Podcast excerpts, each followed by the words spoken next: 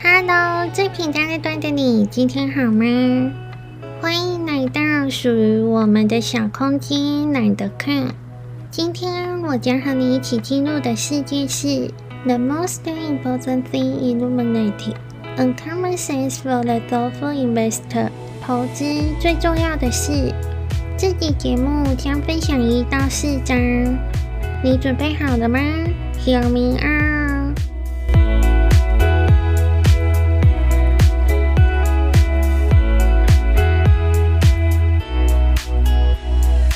The most important thing illuminating, uncommon sense for the thoughtful investor。投资最重要的是，作者 Howard Marks，Oaktree Capital Management，橡树资本董事长暨共同创办人。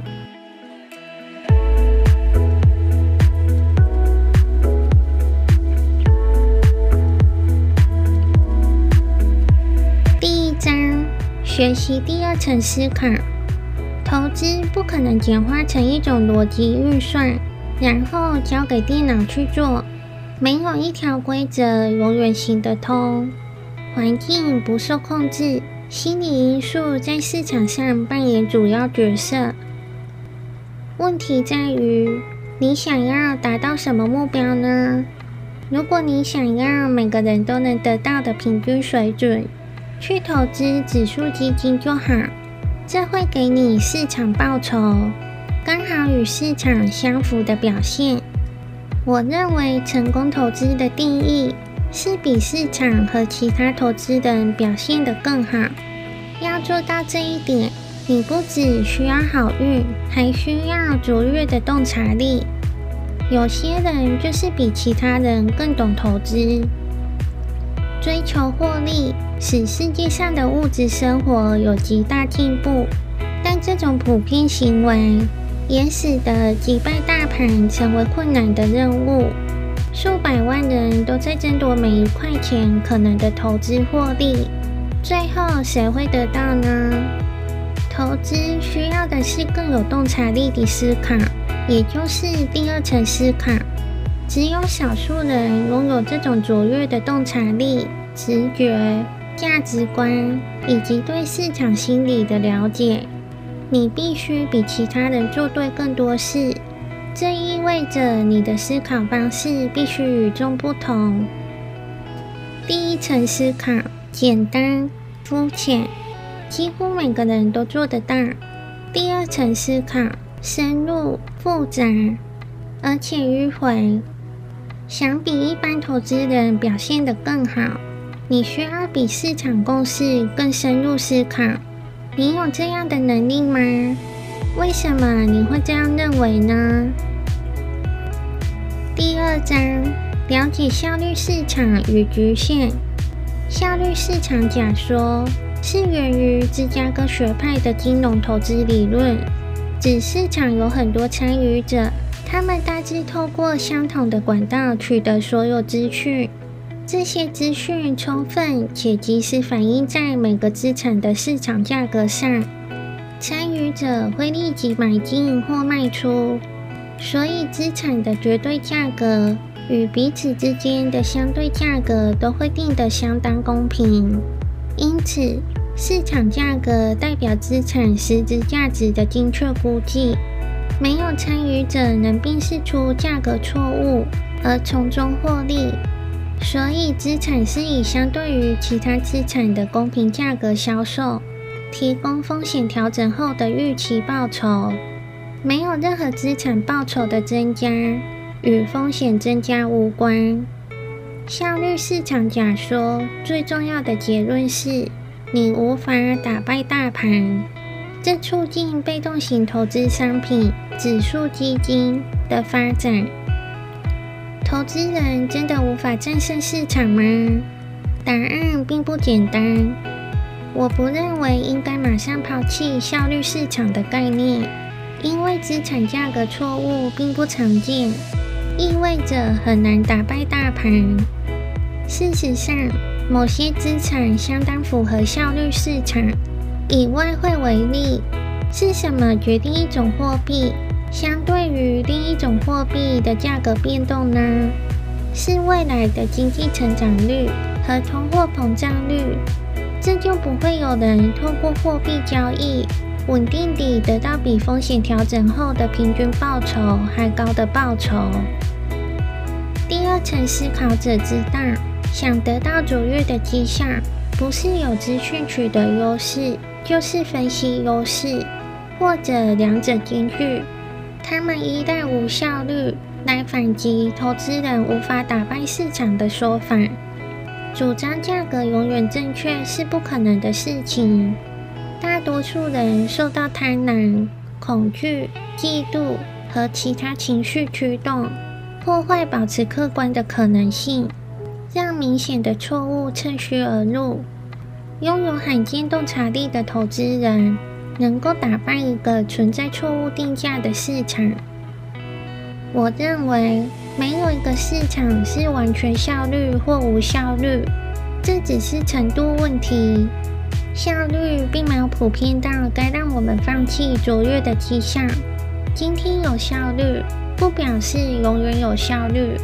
重点是，无效率是卓越投资的必要条件。简言之，理论应该是提供讯息，让我们做决策，而不是主导决策。一位坚信效率市场的金融学教授和一个学生一起散步。学生问：“地上那张不是十美元吗？”教授回答：“不，不可能是十美元。如果真的是钞票，早就被人捡走了。”于是教授继续往前走。而那个学生则捡起钞票去买啤酒。第三章，准确估计实质价值。低买高卖是投资最古老、简单的法则。那什么是高价？什么是低价呢？必须有某种客观的标准判断，而最有用的标准是资产的实质价值，以低于实质价值的价格买进。以更高的价格卖出。要做到这一点，你最好对实质价值有很好的概念。投资股票的方法基本分为两种：分析公司个性的基本面和分析价格表现的技术面。对股价形态的研究，当冲交易投资人会在一天之内多次猜测，关注股票在未来几小时的涨跌。我永远无法理解他们为什么会得出这些结论。这么做就好像猜测下一个出现在街角的人是男生或女生。基本面分析主要分为两种：价值投资和成长股投资。价值投资强调的是有形因素，像是资产和现金流、人才。流行时尚和长期成长潜力等无形因素所占比重比较小，主要目标是算出公司目前的价值，然后在便宜的时候买进证券。成长股投资则比较不强调公司目前的特质，而着重于未来潜力。两者没有明确界限，都需要考虑未来。如果你决定采用价值投资，而且已经算出证券或资产的实际价值，接下来重要的事情就是报牢投资标的。在投资界，就算对某件事看法正确，也不表示可以马上验证。对投资人来说，很难持续做出正确的事，而在正确的时间持续做正确的事。更是难上加难，超越时代与失败是很难区分的。所以，现在价值八十元的证券，价格从六十掉到五十，你该怎么做呢？如果你在六十的时候喜欢这档股票，那五十的时候应该更喜欢，四十、三十更是如此。就算对股价有正确的看法。如果没抱牢股票，用处也不大；而如果对估价的看法错误，还用力抱牢股票，情况会更糟。在我看来，最好的选择是从基本面反映出的实质价值。第四章，找出价格与价值的关系。历史一再证明，无论一个资产有多好，只要用太高的价格买进，都不会成为好的投资。却很少有资产差大在够低的价格买进时不是个好投资。没有一种资产或投资天生就有高报酬，只有在价格对的时候才有吸引力。如果估计的实质价值是正确的，一段时间后，资产价格应该会向实质价值靠近。价格是怎么决定出来的呢？至少受两个因素影响：心理面和技术面。这也是短期价格波动的主要因素。最好在股票崩盘时，接手那些不管价格多少都要被迫卖出的股票。没什么比这更好的事情了。最糟糕的事情就是沦为强制卖家。意思是安排好你的财务很重要，你要确保在最艰困的时刻都能持有股票，不用被迫卖出。这既需要长期资金，也需要强大的心理素质。确定价值的关键在于有熟练的财务分析技巧。而且了解价格与价值的关系和前景，主要依赖对其他投资人的洞察。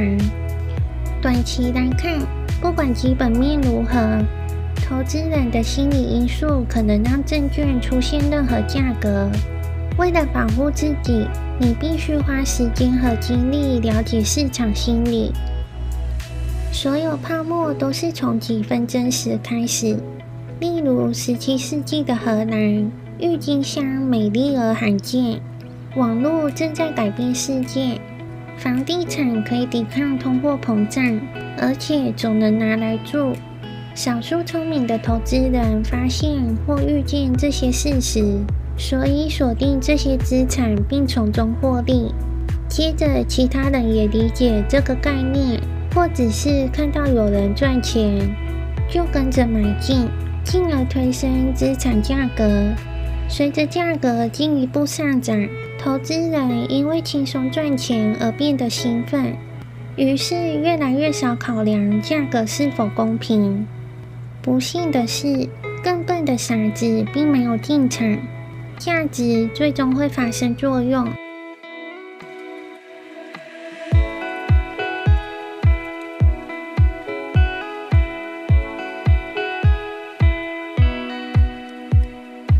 投资只有一件事，那就是应对未来。因为没有人能确定未来，所以免不了有风险。因此，处理风险是投资必要的一个因素。下集节目将深入探讨风险的概念，别忘了准时收听哦。我是 Blake，你的伴读小书童。我们下集见喽。